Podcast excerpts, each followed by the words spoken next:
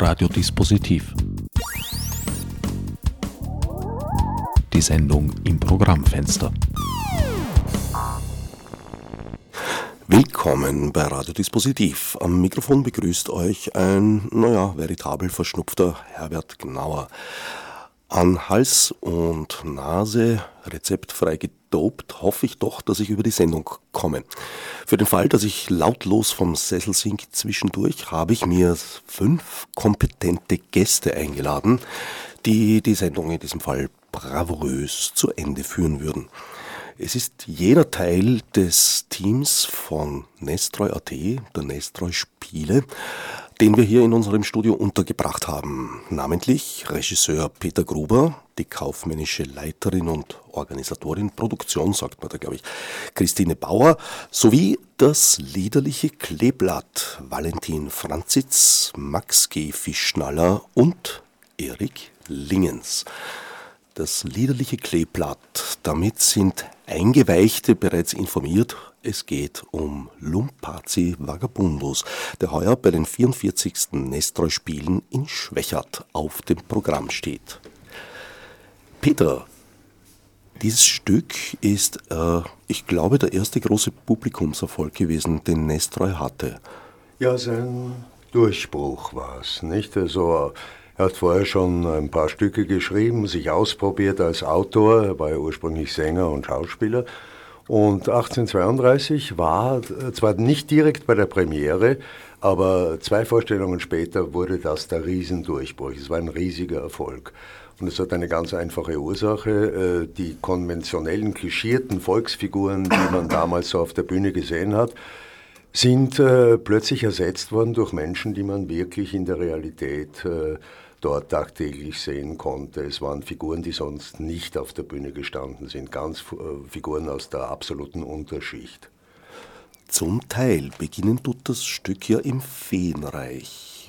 Naja, es ist die Frage, das ist das letzte Mal, glaube ich, oder das vorletzte Mal, dass überhaupt noch Feen und Geister vorkommen, weil das Bewusstsein in der Gesellschaft sich ja weiterentwickelt hat. Es gibt äh, drei Jahre später ein Stück, wo zwei adelige, reiche Machthaber äh, einem armen Mann vorspielen, sie wären Geister. Und der Arme sagt dann drauf, das sind jetzt Geister? Äh, naja, ich glaube es nicht, aber es könnte heute halt doch wahr sein.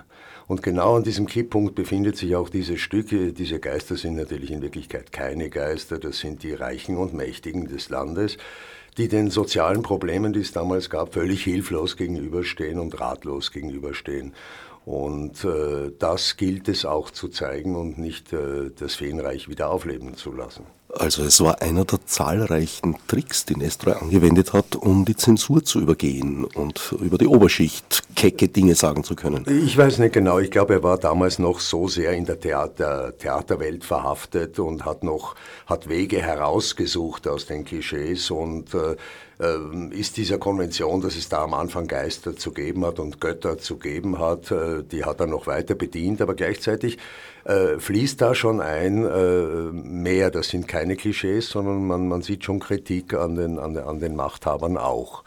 Also die Stücke, die nach dem Lombardi kommen, zeigen eindeutig, in welche Richtung äh, hier der Weg gelegt wird mit Lombardi, auch wenn es dort teilweise noch nicht so bewusst wie in den späteren Stücken ausgesprochen ist, äh, was Nestroy eigentlich wirklich kritisieren möchte. In Nestres Tagen befinden wir uns da in den 1830er Jahren, also so eigentlich der beginnende Frühkapitalismus und Indus naja. Industrialisierung. Es gab äh, ganz genau, es, es, gibt, es gibt eine Menge von Problemen, die damals aufgetaucht sind. Die Industrialisierung hat begonnen, das war positiv und negativ. Also einerseits äh, gab es neue Arbeitsplätze, andererseits waren die ganz schlecht bezahlt. Das heißt, es gab eine Masse von Working Poor Leuten auf der Straße.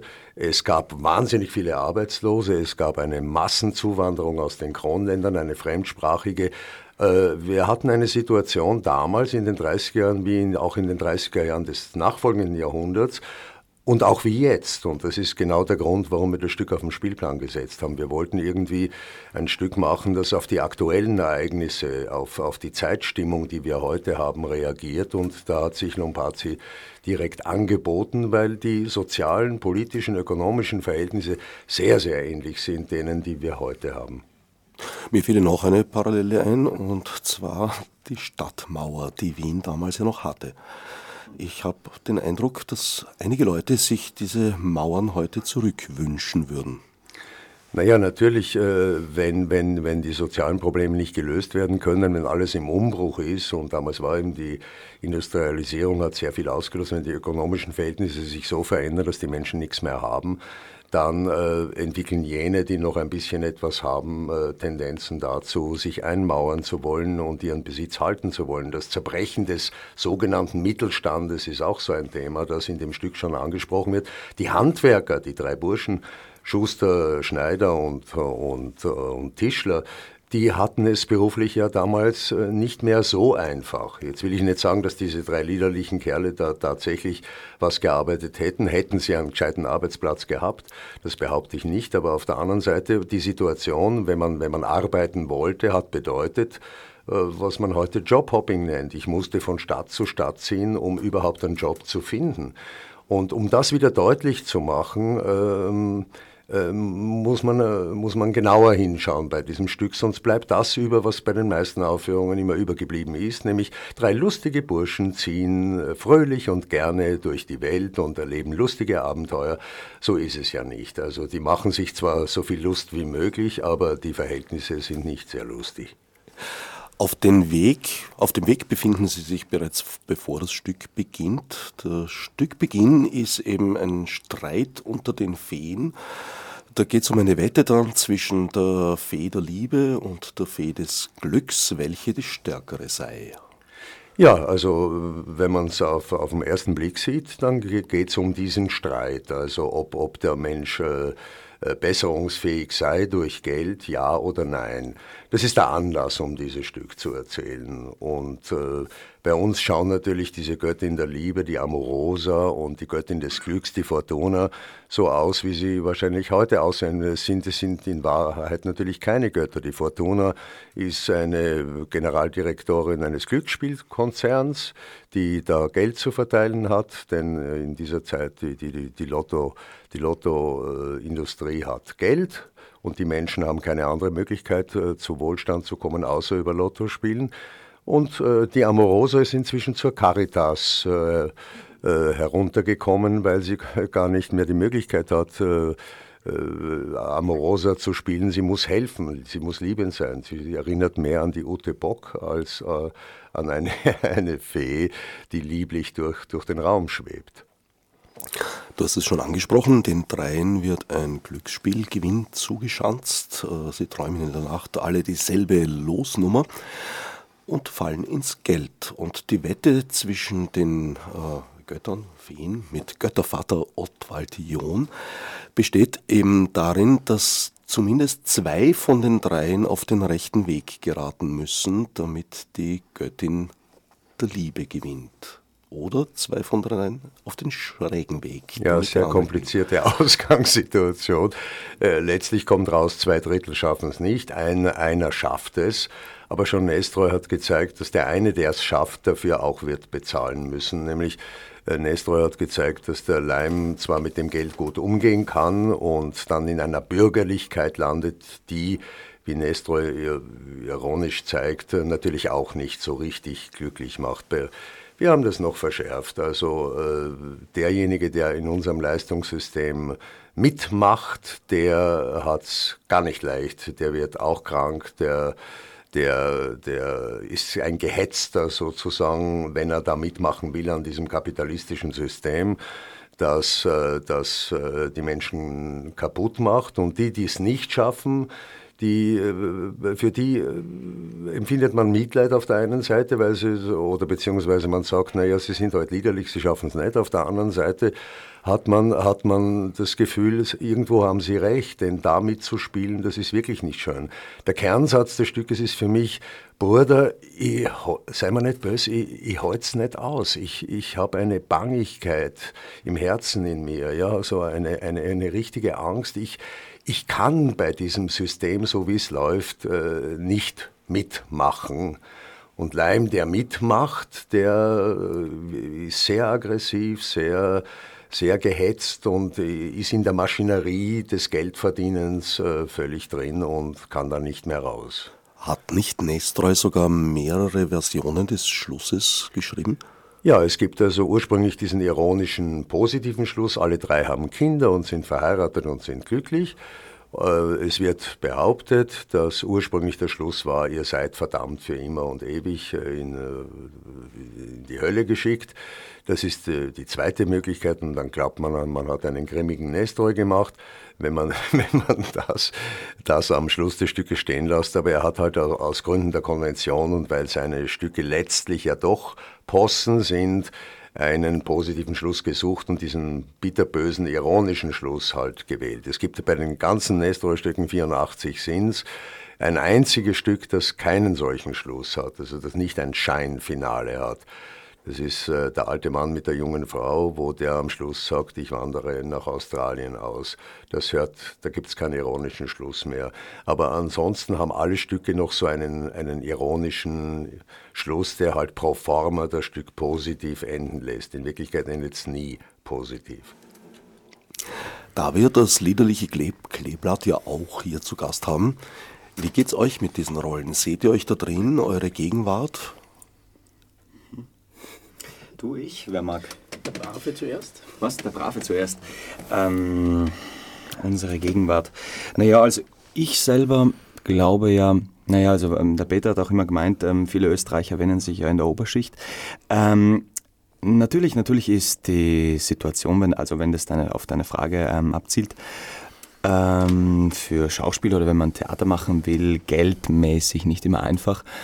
Aber im Prinzip ähm, habe ich eigentlich vor der Darstellung eines, äh, eines Arbeitslosen, eines Menschen, der jetzt ähm, perspektivlos durch die Welt herumflaniert, ja, ähm, großen, also, also was heißt Respekt, aber, aber ich gehe da schon ähm, respektvoll eigentlich heran, ja, weil es ist ein schweres Schicksal, den einige Leute auch in unserem wohlhabenden Land zu tragen haben. Und also mit dem identifiziere ich mich persönlich nicht. Nein. Ja.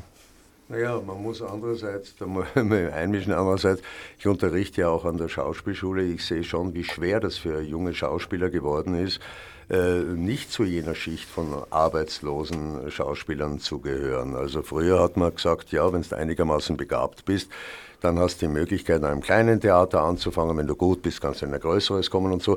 Und heute sind 90 Prozent aller derer, die eine Schauspielschule verlassen, da können sie auch noch so gut sein, äh, haben wenig Hoffnung, irgendwo unterzukommen und müssen einen Nebenjob machen, so wie in Amerika. Also sie müssen eigentlich, eigentlich Kellnern oder, oder irgendwas mhm. versuchen zu verdienen, sind also auch Jobhopper, sind also auch Working Poor eigentlich. Und insofern äh, finde ich, dass das Ensemble, und wir haben sehr viele junge Schauspielschüler auch dabei und auch, auch, auch, auch Amateure, die, die, die auch so Arbeitssituationen haben. Ich glaube, alle aus unserem Ensemble kennen inzwischen die Situation, die wir haben, dass es wahnsinnig schwer geworden ist, so viel zu verdienen, dass man allein oder zu zweit gar oder mit einem Kind wirklich gut leben kann.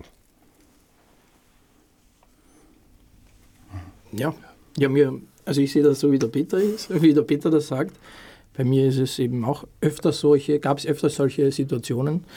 Und dadurch, ja, das geht vielen so, aber jetzt nicht nur in der Schauspielbranche, das sieht man überall. Den, gibt ja, also mein Schauspiel, Schauspiel ist jetzt nicht ein aussterbender Beruf, aber es gibt ja auch aussterbende Berufe, wie zum Beispiel die Berufe, die wir drei präsentieren, die verändern sich auch in vereinfachte Versionen. Es wird immer alles muss alles gleich aussehen und du musst nur noch zusammenschrauben oder was. Aber Kreativität ist da ja in den Berufen schon fast selten gefragt, im Schneider, Tischler oder was bist du? Schuster? Schuster. Ah, Schuster bist du. ja, mhm. also solche Sachen, das sind ja wirklich nur noch Ketten, alles wird in Franchise-Ketten gepackt und jeder muss einen Standard erfüllen und niemand kann sich da mehr irgendwie sogar kreativ vervielfältigen. Also geht ja in vielen Berufen so. Und die Walz war damals, glaube ich, schon noch ein bisschen ein Ausleseverfahren. Wer halt auf der Strecke blieb, das habe ich dem wunderbaren Programmheft entnommen. Wer auf der Strecke blieb, blieb auf der Strecke. Ja, ja also ich glaube, dass, dass äh, dann eine oftmals die, die Reintegration sozusagen in die, in die Gesellschaft oder in die Arbeit heutzutage noch viel, viel schwieriger geworden ist, als, als äh, sie vielleicht früher war. Es ist ja auch so, dass viele Berufe einfach ganz äh, aussterben, also durch, durch die Technologisierung, die vermehrte.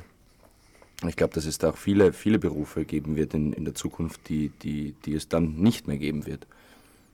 Und ähm, ich glaube, für unsere Generation ist das schon, schon etwas sehr Spannendes, aber auch irgendwo doch auch Belastendes, dass man, dass man manchmal eben nicht so zuversichtlich in die Zukunft hm, sieht. Das Problem ist immer ja, wenn man, wenn man irgendwie sich, sich diesem Zustand ausgesetzt fühlt, man ist nicht dabei. Ne? Also wie man, wir alle, was weiß ich, wenn man auf Facebook oder, oder die Social Media vermittelt einem ja immer dieses Gefühl, man muss dabei sein, man muss aktiv sein, man muss sich integrieren äh, und halt auch groß, berühmt und einfach sein Glück machen. Ne? Und wenn man sich dann, ja, wenn man dann ich weiß nicht, also mir geht es halt schon oft so, wenn ich dann daheim rumliege natürlich und, und überlege, was könnt ihr machen, äh, ähm, wo, wo könnt ihr arbeiten, wo könnt ihr mir anbieten und so. Das ist schon, das ist schon hart, ne? Genau. Die drei Berufe waren ja von dieser frühen Industrialisierung eigentlich noch nicht betroffen. Der Tischler, der äh, Schuster und, und, der Schneider. Naja, nicht, so, so unmittelbar und sofort, aber, aber langfristig oder mittelfristig gesehen ja. Und wenn wir uns heute fragen, gibt es noch einen Tischler in Wien, also dann muss ich ihn wirklich suchen, diesen Tischler. Und wenn, lebt er davon, dass der für sehr reiche Leute irgendeine Spezialanfertigung macht. Jeder kauft sonst seinen sein Tisch bei Ikea, beim XXX Lutz oder sonst was, das wird Massen und ist billig. Um 99 zwei Tische. Äh, also da kann ein Tischler nicht überleben. Schuster finde ich auch kaum einen. Also das sind Berufe, die, die damals zwar nicht unmittelbar ausgestorben sind, aber wo sicherlich schon die Situation so war, dass da eben schon Schuhe äh, auch produziert wurden in Manufakturen oder in Fabriken und die waren eben billiger. Und die Arbeitskräfte dort wurden äh, gar nicht so gut bezahlt. Das heißt, es gab eben Working Poor und es gab Arbeitslose. Ob das jetzt genau im Jahr 32 war oder erst die ersten Ansätze erkennbar waren, das ist mir nicht so wichtig. Also da denke ich schon in größeren Bögen. Und vor allem geht es mir ja darum, dass man mit diesem Stück eine Situation von heute widerspiegeln kann, ohne dieses Stück zu vergewaltigen. Das heißt, das Stück bleibt in seiner Struktur natürlich total erhalten, aber diese, diese Atmosphäre, dass man äh, nicht weiß, wie die, die unmittelbare Zukunft ausschaut und dass man eigentlich auf der Straße herumlungert und wirklich als einzige Chance sieht, äh, je aus diesem Elend oder aus diesem Working Poor herauszukommen, ist der Lottogewinn. Das, glaube ich, ist sehr aktuell und das, das betone ich eigentlich äh, dadurch, dass ich gewisse Zeichen setze. So hat der Leim, wenn er dann seinen großen Treffer macht, macht er aus der Tischlerei des Herrn Hobelmann, die es noch gibt als Restel, macht er eine Fabrik, wo Möbel in, in, in Massen hergestellt werden. Das heißt, ich zeige da schon äh, eine, eine Entwicklung in die Zukunft hinauf. Also wir spielen das dann nicht mehr im bürgerlichen Zuhause, sondern wir spielen das im Möbellager einer, einer Möbelfabrik, wo wo die, die ein industrielles Unternehmen ist. Sozialpartnerschaft gab es noch nicht. Es gab weder Sozial noch Partner. Aber es gab so eine Art Vorläufer der Wirtschaftskammer, könnte man vielleicht sagen, nämlich die Zünfte die das sehr streng auch äh, reglementiert haben, wer wann wo Zutritt hat, um jetzt zum Beispiel dann aus dem Gesellenstand aufzusteigen und Meister zu werden und in die bürgerliche, bürgerliche Klasse hineinzukommen. Das verlangst du aber jetzt nicht von mir, dass ich mich mit der Bürokratie von damals mhm. auseinandersetze. Es genügt eigentlich, sich mit der Bürokratie von heute auseinanderzusetzen.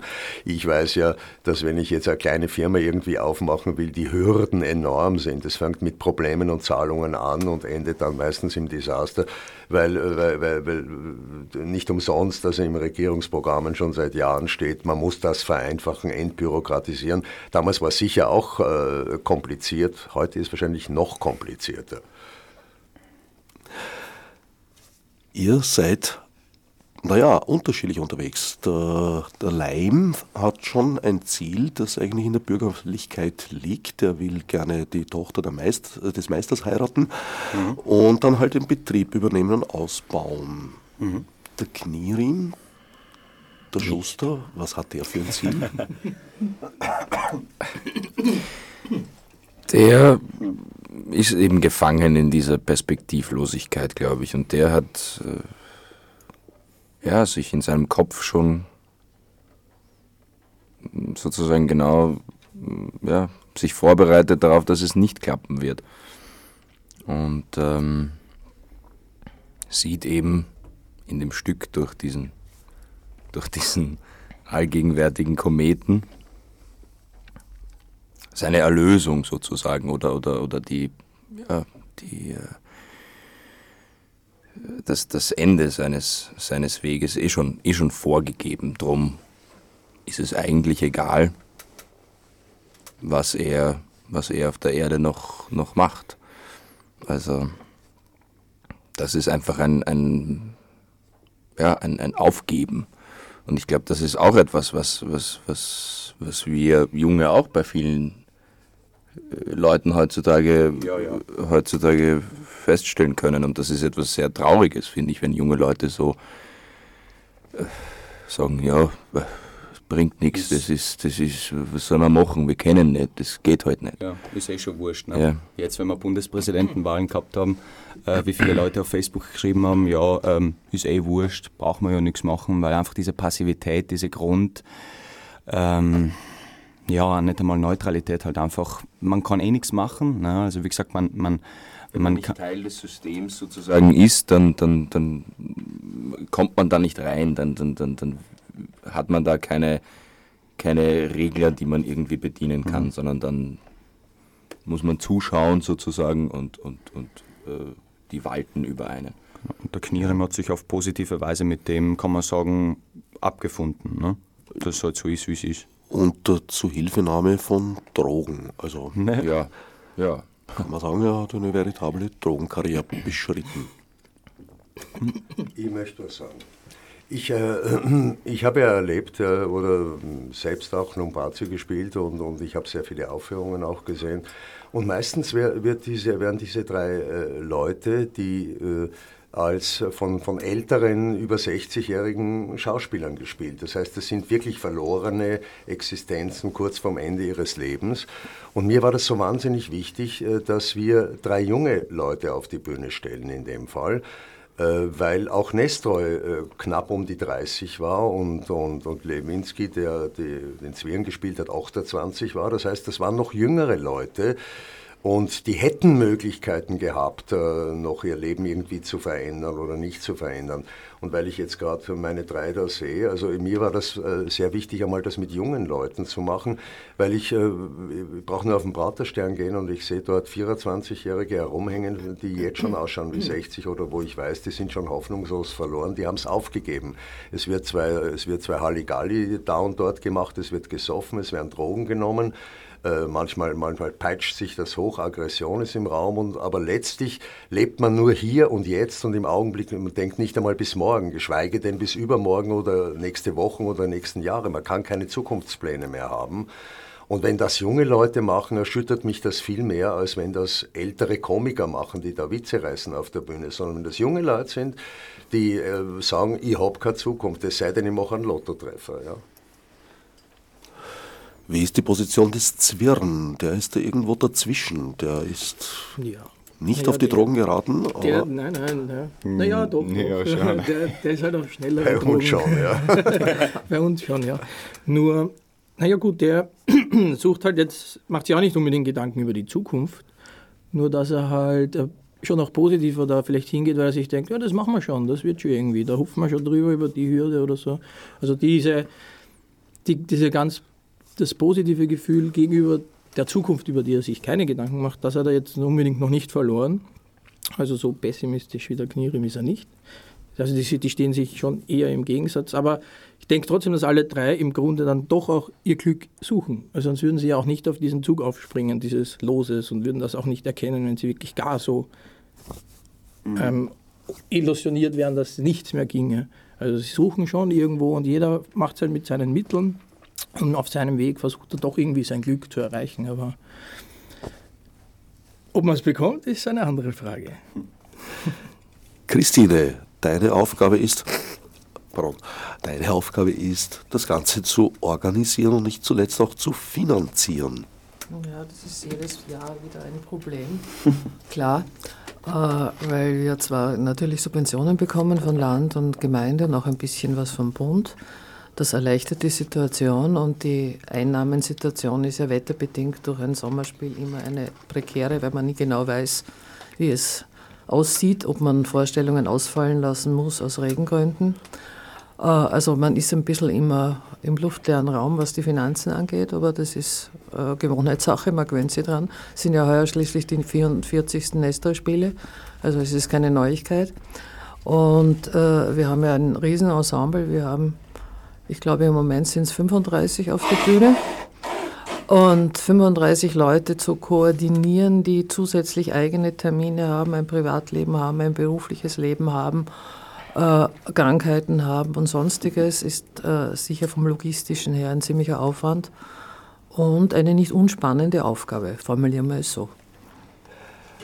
Die Aufgabe wird noch erweitert dadurch, dass es ja nicht nur die Theateraufführungen gibt, sondern dass es ein mehrtägiges Symposium gibt. Ja, es gibt äh, zwei Zusatzprogramme wie jedes Jahr. Es gibt auf der einen Seite ein wissenschaftliches Symposium, äh, die sogenannten internationalen Nestor-Gespräche. Die finden heuer von 5. bis 9. Juli statt, wieder im Justizbildungszentrum in Schwächert, äh, wo internationale Nestor-Wissenschaftler zusammenkommen, referieren, diskutieren und auch ein bisschen feiern, vor allem heuer, weil heuer ist das Thema wahre Festivitäten und abgeschmacktes Alltagsleben, Feiern und Alltag bei Raimund und Nestroy. und das werden sicher auch die Leute tun, also wie ja, wir sie kennen. Knierim gemeinsam in den nächsten Weinkeller, glaube ich. Genau, das mag ohne weiteres der Fall sein. Das tun sie auch sehr gerne, wenn sie in Österreich sind. Es ist ja eine internationale äh, Partie, also Leute, die aus von, von England, äh, Frankreich, also Deutschland sowieso, klar, äh, kommen wie jedes Jahr und das also eigentlich als Fixpunkt in ihrem wissenschaftlichen Leben jetzt zwischenzeitlich haben.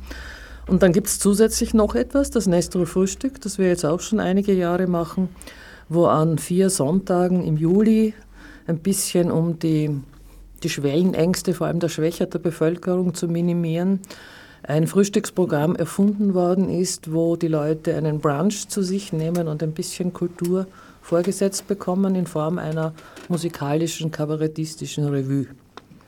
Nach 42 Nestroy-Spielen haben die Schwächerter immer noch Schwellenängste? Ja, erstaunlicherweise ja. Es gibt also immer wieder Schwächerter, die man sieht, die noch nie bei den Nestroy-Spielen waren, aber es werden weniger, Gott sei Dank aus biologischen Gründen. Mag sein, ja. Du hast auch dieses wunderbare Programmheft gestaltet, ja. soweit ich gehört und gelesen habe. Ja, ja. Großartig. Habe ich gelesen, die Texte, Bildmaterialien. Sehr schön auch das Bild, wo der junge Peter Gruber den Leim spielt. Du hast es eh gerade vorher erzählt. Mit Fritz Holzer und Georg Tränkwitz, der leider nur von hinten zu sehen ist. Ja, ja, es war, äh, da war ich noch jünger als der Max jetzt, da war ich 22, äh, konnte ich im Theater an der Wien unter der Regie von Walter Kohut, der selbst bei den Salzburger Festspielen den Leim gespielt hat, in einer auch legendären Aufführung, äh, durfte ich den Leim spielen, habe sehr viel Spaß gehabt dabei und äh, war sehr erfolgreich. Und, äh, aber schon damals, schon damals habe ich bei diesem Auftrittslied, wenn wir da gesungen haben, immer jetzt wollen wir in die Stadt marschieren ne, und drinnen unser Glück probieren. Ja, da habe, habe ich die Freisen gekriegt, weil ich habe damals im zweiten Bezirk gewohnt und bin immer am Praterstern vorbeigekommen und habe dort die jugendlichen Betrunkenen, die jugendlichen Drogensüchtigen gesehen. Heute ist das alles noch viel schlimmer. Ich habe die Gewalt, die Aggression gesehen, ich habe die Schmähs gesehen, die da unten waren.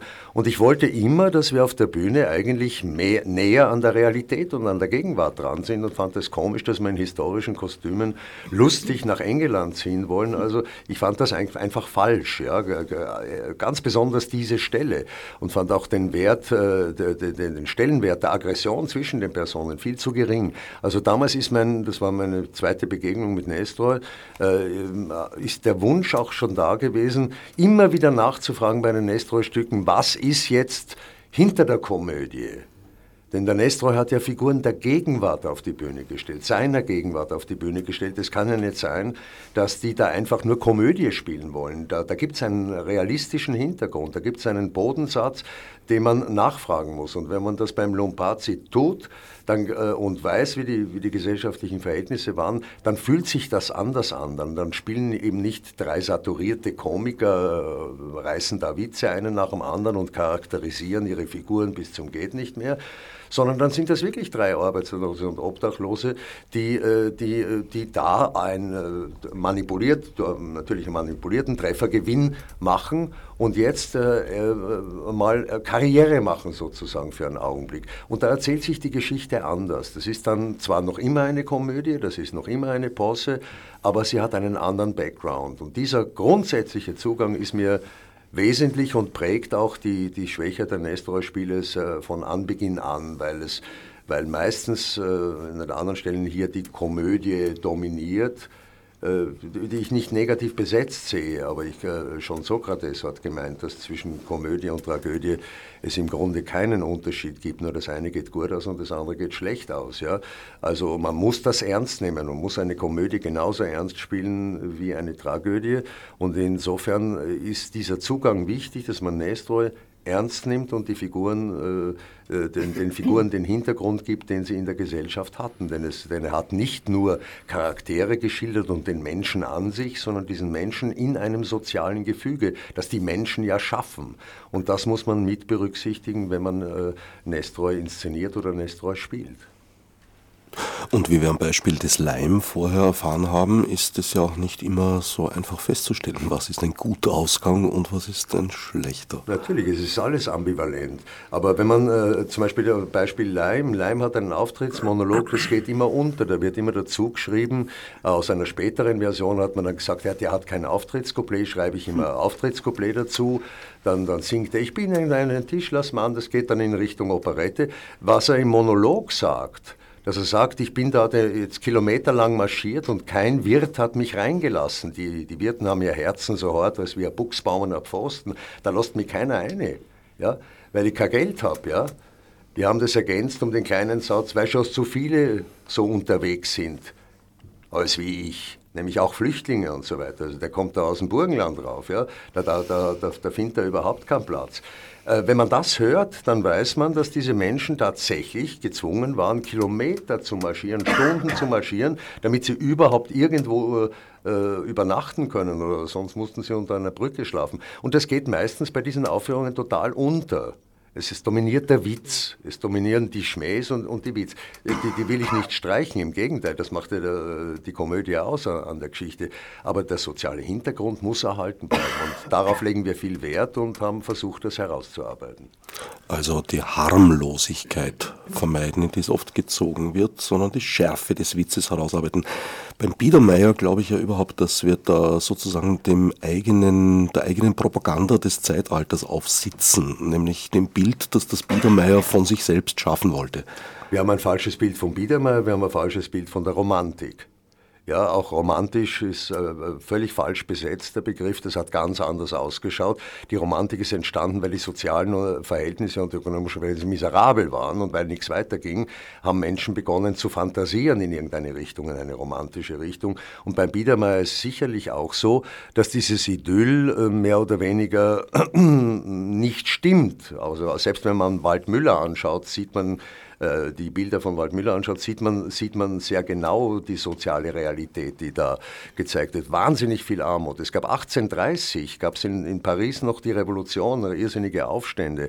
Es, äh, es war Hunger, es gab Hungersnöte. Also es war extreme schlechte Situation. Und äh, äh ich, ich will das nicht betonen, aber das, in diesem Umfeld passiert das Stück.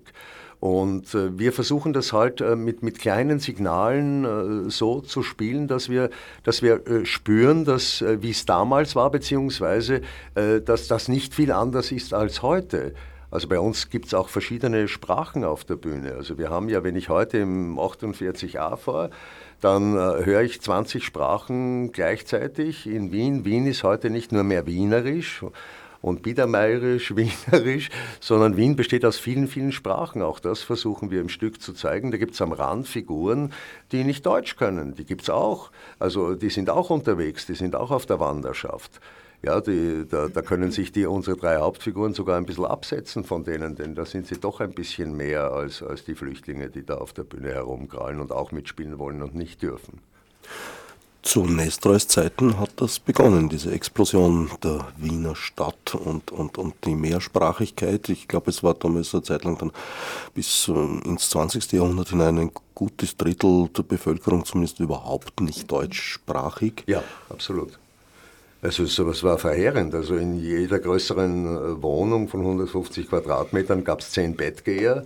Äh, also Leute, die nur dort übernachten konnten. Die Leute waren, äh, ja, die Armut war selbstverständlich. Das Bewusstsein in, in dieser Nestor-Zeit dafür, ich meine, es ist ja kein Zufall, dass ein paar Jahre später diese Entwicklung hinbeginnt zur, zur Revolution.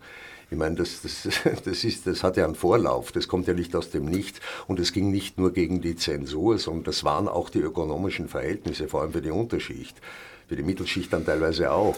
Also die Zensur kam nach oben drauf, beziehungsweise der politische, die, die, politische Situation. Aber ökonomisch ist es wirklich vergleichbar mit heute. Vielleicht war es sogar noch schlimmer, weil es keine Mindestsicherung gab und, und, und diese Sachen. Es war wahrscheinlich noch schlimmer, aber den Leuten war es nicht so bewusst wie heute dass es etwas Besseres äh, äh, geben könnte vom, vom System her. Ja, wobei die Leute, also damals wie heute, ist ja eine, das, ein, einer der Aspekte, dass der Mittelstand enorm unter Druck gerät.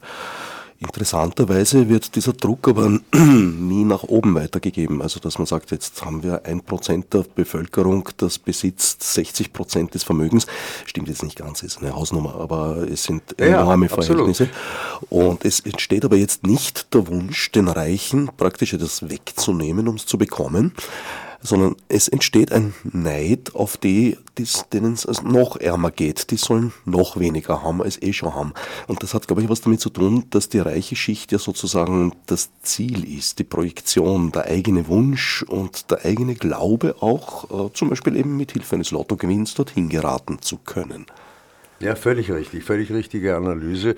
Äh, war damals so und ist heute auch so. Also die, die, die, Banken bleiben unangetastet, die viel damit zu tun haben, dass wir in einer so schlechten Situation stehen. Die reichen, mächtigen, wenigen, die wir haben, bleiben auch unangetastet. Man geht auf die Flüchtlinge los oder, oder auf irgendwelche Unterschichten. Es ist heute genauso, wie es damals war. Und heute äh, glauben wir nicht an Geister und trotzdem ist die Situation so. Na, teils schon. Also der Glaube an, an, an unendliches Wachstum ist schon ein bisschen ein Geisterglaube. Max, du bist, pardon, bei allen, die das hören, äh, du bist heuer auch konzeptionell äh, beteiligt und hast unter anderem die, die Frühstücke mitprogrammiert, wenn ich genau, verstanden genau. habe. Das Nestor Frühstück, ja genau heuer. Mhm. Na, es sind ja mehrere. Ähm, nein, also, also, ja genau, also wir spielen viermal am Sonntag eben. Premiere ist, glaube ich, oder erste Vorstellung ist am 3. Juli. Um äh, 10.30 Uhr spielen wir und frühstücken kann man ab 9 Genau. Und das hat sich heuer so ergeben, dass ich ähm, eh schon seit glaube ich, letzten Jahr, ähm, also vor zwei Jahren habe ich das Frühstück schon gemacht mit einer tollen Mädelgruppe von der Schauspielschule. Ich und wie viel waren wir und noch acht weitere Mädels. Und das war ein ganz feines Programm. Und da hatte ich damals schon so eine Idee und heuer, irgendwann mal war das im Februar oder im Jänner oder so, habe ich halt den Peter gefragt, du, ich hätte eine Idee fürs Frühstück. Wenn du willst, wenn es für dich passt, ähm, würde ich da gern was basteln. Ne? Und das hat für ihn gepasst und dann da haben wir eigentlich schon relativ früh zu proben begonnen, so ich glaube im März oder April schon und jetzt verfeinern wir noch alles. Genau, und das ist eine tolle Möglichkeit, vor allem mich, der, für mich, da ich musikalisch sehr, sehr gerne auch tätig bin, mich da zusätzlich nochmal einzubringen. Spielst du wieder Gitarre? Yes, yes. Also klassisch wie auch, also meine E-Gitarre möchte ich unbedingt gerne auch mit reinnehmen. Äh, und ich habe mir ähm, ähm, nach Weihnachten letzten, letzten Jahres ähm, die alte Ziehharmonika meines Vaters mitgenommen, eine steirische Ziehharmonika und äh, bringe mir gerade autodidaktisch ein paar Sachen bei, angefangen bei Hubert von Geusern bis äh, Happy Birthday oder irgend solche, solche Songs, bringe mir da selber Sachen bei und ähm, da kann man einfach viel einbauen, ne? weil es einerseits, finde ich, ähm, ins Volkstümliche gut reinpasst, ja, einfach ähm, wie wir oder wie man sich in Österreich musikalisch auch äh, identifiziert, sagen wir mal. Ne? Und das aber auch anders, ähm, also auch wieder ummünzen. Ne? Weißt du, kannst zum Beispiel dann auf der Ziehharmonika einen Popsong spielen, ne? zum Beispiel, den du äh, vorher so noch nie gehört hast, zum Beispiel. Du darfst einen der fatalen, lakonischen Nestroy-Klassiker oder vielleicht sogar den Klassiker schlechthin zum Besten geben, das Kometenlied. Ja, schönes Lied, schöne Melodie und ähm, absolut ein Klassiker und wahrscheinlich auch ein Klassiker, weil es ja so oft auch ähm, dann aktualisiert wurde und immer eine, eine sozusagen oft eine, eine oft immer andere Versionen gab. Und ich glaube, das ist auch etwas, was dieses Lied irgendwie ähm, ja, ausmacht, diesen, diesen Bezug sozusagen zum Himmel und dann wiederum eine, eine, sozusagen einen Bezug herzustellen auf, auf, die, auf die Erde. Also dieses, dieses ähm, Spiel zwischen sozusagen einem, einem, einem Traum und der Wirklichkeit, mhm. so ungefähr.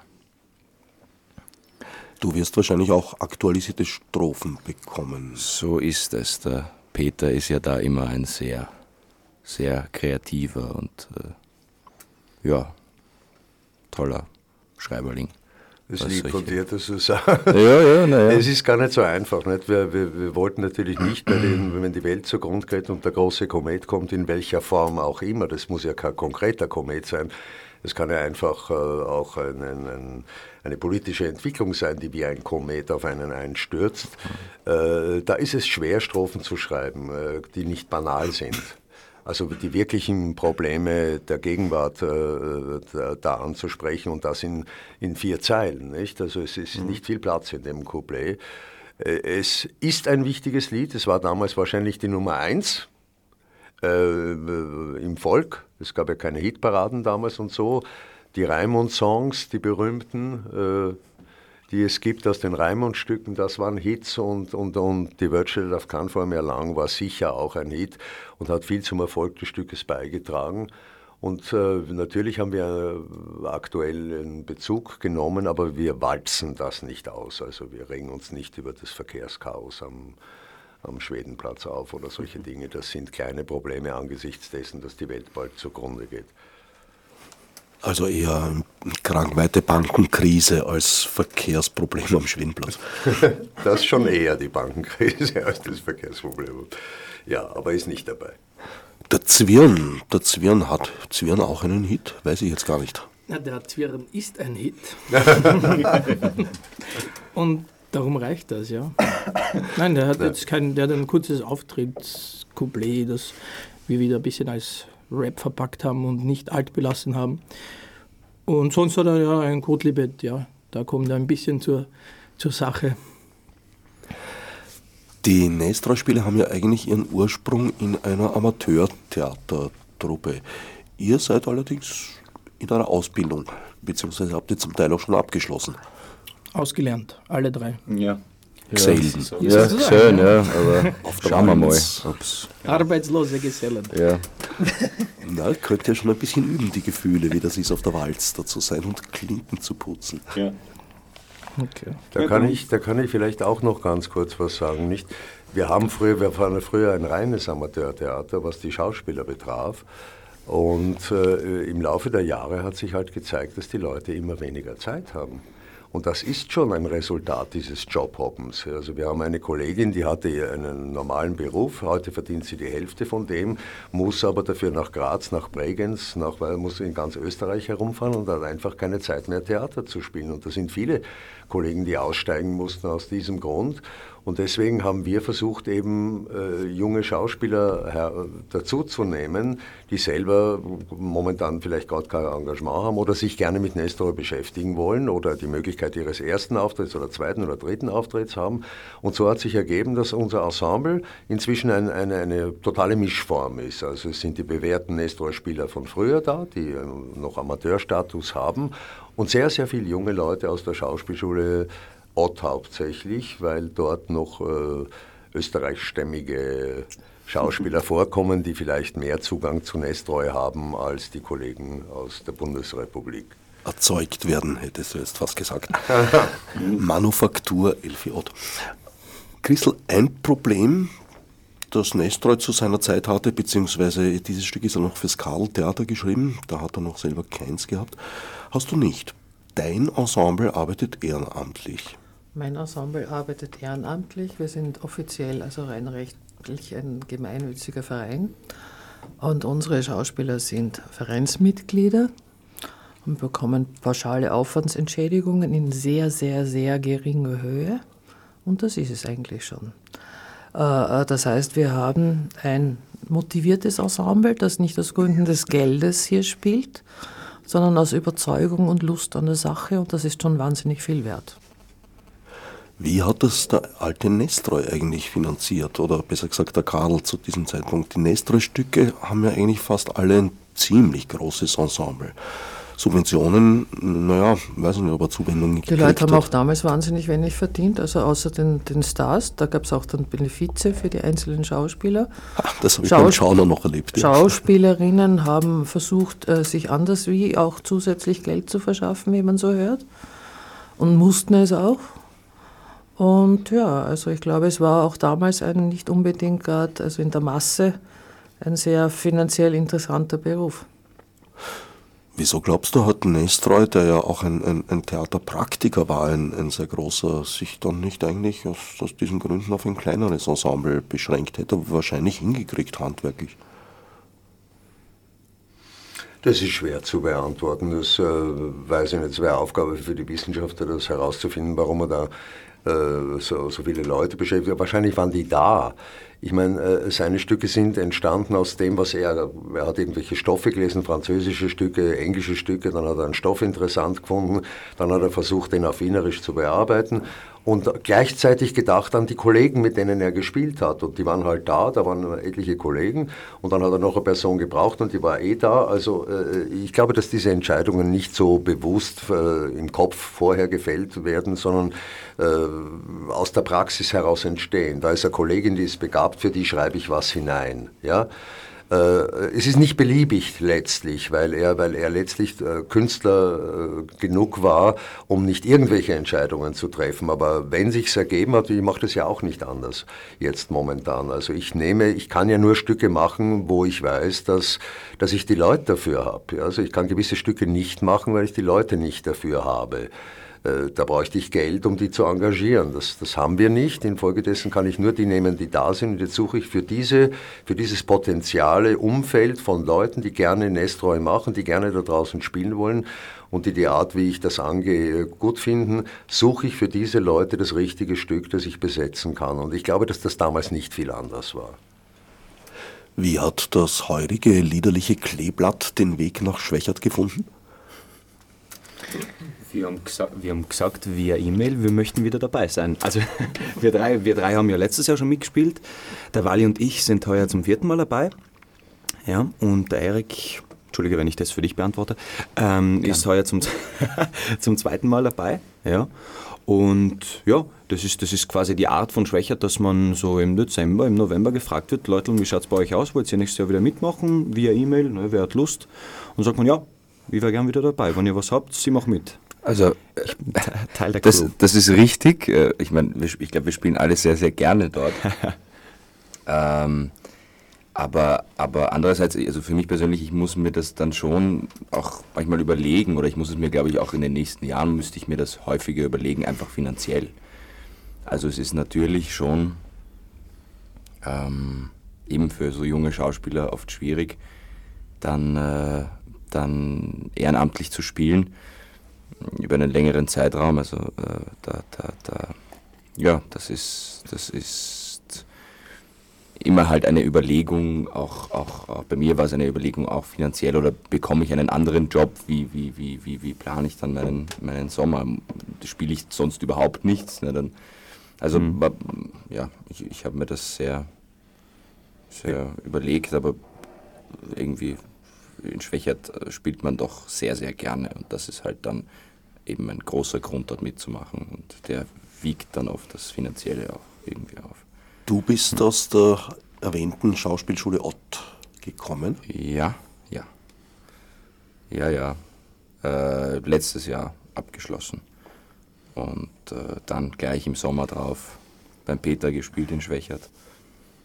Und ähm, ja, dann ein bisschen Theaterhopping betrieben und jetzt wieder in Schwächert gelandet. Wo bist du rumgehoppt? Naja, Theaterhopping. Also ich habe äh, dann äh, wieder beim, beim, Bruno Max gespielt, wo ich schon ein paar Mal davor gespielt habe. Äh, ein paar so Filmsachen, also so kleine Sachen, kleine Sachen und dann wieder, wieder auf Schwächert sich konzentriert. Das ist ja auch, wir fangen ja meistens sehr, sehr früh an zu proben und das, äh, ja, nimmt dann eh viel Zeit in Anspruch. Valentin, was ist bei dir passiert, seit wir uns das letzte Mal begegnet sind? Das war Krewinkel. Letztes Jahr bin ich ja leider zu schwach gewesen. Terminversagen. Ja. Ähm, was ist da passiert? Naja, ich habe weiter studiert. Das ist auch so ein. Ich studiere für eine FH zurzeit Filmproduktion, wie man ein Produzent wird. ähm, das einerseits eben um die andere Seite hinter der Kamera jetzt, also, oder hinter der Bühne dann auch kennenzulernen. Und auf der anderen Hand dann auch noch, um vielleicht einfach selber Projekte auf die Beine stellen zu können und so, weil natürlich zum Schauspieler sein gehört nicht nur die Bühne für mich, da gehört auch das Fernsehen und der Film. Und dadurch, die NFH nimmt ein bisschen mehr Anspruch als ein, eine normale Universität, dadurch bin ich da sehr ausgelastet und sonst ich, werde ich halt im Sommer wieder ein bisschen kellnern, wie man das so schön macht. Ja, und äh, das wird auch mein nächstes Jahr noch so sein. Darf dein Motorrad wieder mitspielen? Nein. Heuer nicht. Schade. Schade, ja. ja. Max, bei dir weiß ich einen Teil. Äh, das letzte Jahr auslassen. Du hast zum Beispiel gespielt eine Uraufführung. Ein Kellner, ein Gast, eine Hure. Genau, ja. Mhm, das war Warst Werk. du die Hure? nein, ich war, nein, ich war der Gast, jetzt fast schon sagt der Kellner. Nein, nein, nein. Ja, das war, wann war das? 2015 im Jänner hatten wir da Premiere, genau, genau. Regie Dieter Aspel und im Werkeltheater im Goethehof, genau. Da haben wir uns zum letzten Mal getroffen, du und ich. Dieters letzte Regiearbeit. Genau, genau, ja. Hm. Wird das Stück wieder aufgenommen? Dieses Stück, ähm, es ähm, gab vom, vom, vom, äh, vom Leiter des Werkel äh, die Frage mal, ob wir das zu einem, äh, die haben, ich, ich glaube im Herbst oder so, ja genau, im Herbst oder im November war die Frage, haben sie einen Jahrestag oder eine Feier, ob wir es da vielleicht noch ein, zweimal spielen wollen. Ne? Und von uns drei Schauspielern ist die Lust auf jeden Fall da, da würden wir uns dann davon nochmal treffen, uns nochmal den Text, den Text für uns durchgehen, uns nochmal genau überlegen, was ist der Kern des Stücks, was, wie wollte es der Dieter in seiner Fassung, in seiner Inszenierung, was war ihm wichtig, was soll man schauen, dass, dass das weiterläuft, ja. Kann sein, dass wir es nochmal spielen. Mhm.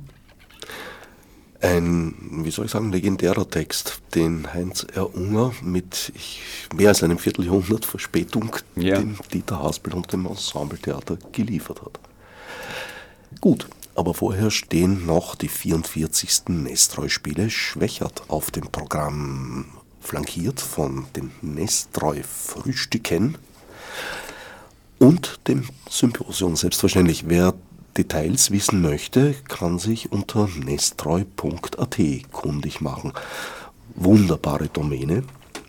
Habt ihr wohl schon früh registriert? Da war ich ausnahmsweise mal nicht zögerlich und zauderlich und nicht hamletisch. Da habe ich schnell zugeschlagen, ganz früh und auch die Idee zu dieser Website gehabt, die äh, nicht nur eine Website für die Spiele ist, sondern die wirklich den Anspruch stellt, äh, jedem, der sich überhaupt nur für Nestro interessiert, sei es ein Anfänger oder sei es ein Fachmann, äh, möglichst viel Material zu bieten über wissenschaftlichen Hintergrund, aber auch über Aufführungen. Also wir machen auch durchaus Reklame für andere Aufführungen das ist die Nestroy-Seite und wir haben da über 300.000 Zugriffe schon und das ist, das ist sehr schön. Es ist halt, man muss halt finanzieren, das ist das Problem. Und wir könnten es schon noch weiter ausbauen, aber dazu bräuchten wir noch mehr Geld. Aber es ist die Seite, wo man auch alle, fast schon alle Stücke bekommt, wenn man sie suchen sollte. Christel schaut jetzt ein bisschen skeptisch, wenn es um die Finanzierung geht. Das passt schon. Also ich meine, es ist ja auch faktisch die, die Bezahlung der Homepage ist ja auch eine Sache, die wir fast im Spielebudget machen. Das heißt, wir haben nicht spezifisch eine eigenes, äh, eigene Subvention dafür, sondern wir betreuen die Homepage aus unserem normalen Budget. Du hast ja schon gesagt, es gibt eine ungeheure Fülle von Material dort, alles mögliche mhm. biografisches zu Nestreu. Es gibt die meisten Stücke als äh, Originaltext, Faximile, teils? Naja, das ist schwierig. Es gibt verschiedene Fassungen, aber man bekommt sie wenigstens. Äh, die Stücke gibt es, es gibt Biografien, es gibt sämtliche Wissenschaftler sind auf dieser Seite vertreten, sämtliche Neuigkeiten gibt es, die News, wie das heute heißt, auch auf unserer Seite. Also was gibt es Neues, äh, kann man auf dieser Seite erfahren. Es ist wirklich ziemlich ausführlich, wir betreiben es mit geringen Mitteln, aber man erfährt dort alles und man bekommt zumindest einen Link weiter, wo, wo man weitersuchen muss. Es gibt sicher noch Punkte, die man verbessern könnte, zum Beispiel Quotlibets ist, ist so ein Punkt, das ist aber wahnsinnig aufwendig, wahnsinnig schwierig. Also wir können nicht mehr Geld investieren, wir haben da auch keinen Partner gefunden, wir wollen auch, allerdings auch keine Werbung drauf haben auf der Seite, sondern wir wollen da wirklich eine Dienststelle, eine Service-Dienststelle für alle sein. Ja. Es gibt auch eine Datenbank, mit deren Hilfe man Nestroy-Zitate in den Stücken eigentlich in einer sehr professionellen Art und Weise suchen kann. Das habe ich lange schon angeregt, konnte es aber nicht finanzieren und das hat dann die Nestroy-Gesellschaft äh, initiiert und mit Hilfe äh, von wem hat sie das gemacht? Also äh, der Nationalbibliothek, glaube ich, haben die das dann zusammengestellt. Da kann man auch Zitate suchen. Ja, da bin ich froh. Das sind wir verlinkt, ja. Ein großartiges Service. Herzlichen Dank für die Finanzierung, Christel. Die 44. Nestreu-Spiele, die 42. Nestreu-Gespräche, die haben wir ein bisschen geschlafen, die haben zwei Jahre gebraucht, bis sie in die Gänge kamen. Nein, es, es, war so damals, ich war ja von Anfang an dabei, wir haben einen, einen Versuchsballon gestartet mit einer Aufführung, haben das im nächsten Jahr bestätigt mit dieser Aufführung und da ist schon die Idee entstanden, dass man sagt, wir müssen auch der Wissenschaft ein, ein Forum geben und da sind die Nestor-Gespräche eben zwei Jahre später entstanden, aber es gibt sie auch schon 42 Jahre und sie waren sehr, sehr wichtig für die Erforschung Nestors, gerade diese Nestor-Gespräche. Ich sehe gerade mit Blick auf die Studiouhr, ich muss jetzt schon schnell sprechen, um euch auch mal vorstellen zu können. Also sicherheitshalber mache ich das gleich. Zu Gast waren Peter Gruber, Christine Bauer, Valentin Franzitz, Max G. Fischnaller und Erik Lingens. Fürs Zuhören dankt Herbert Knauer.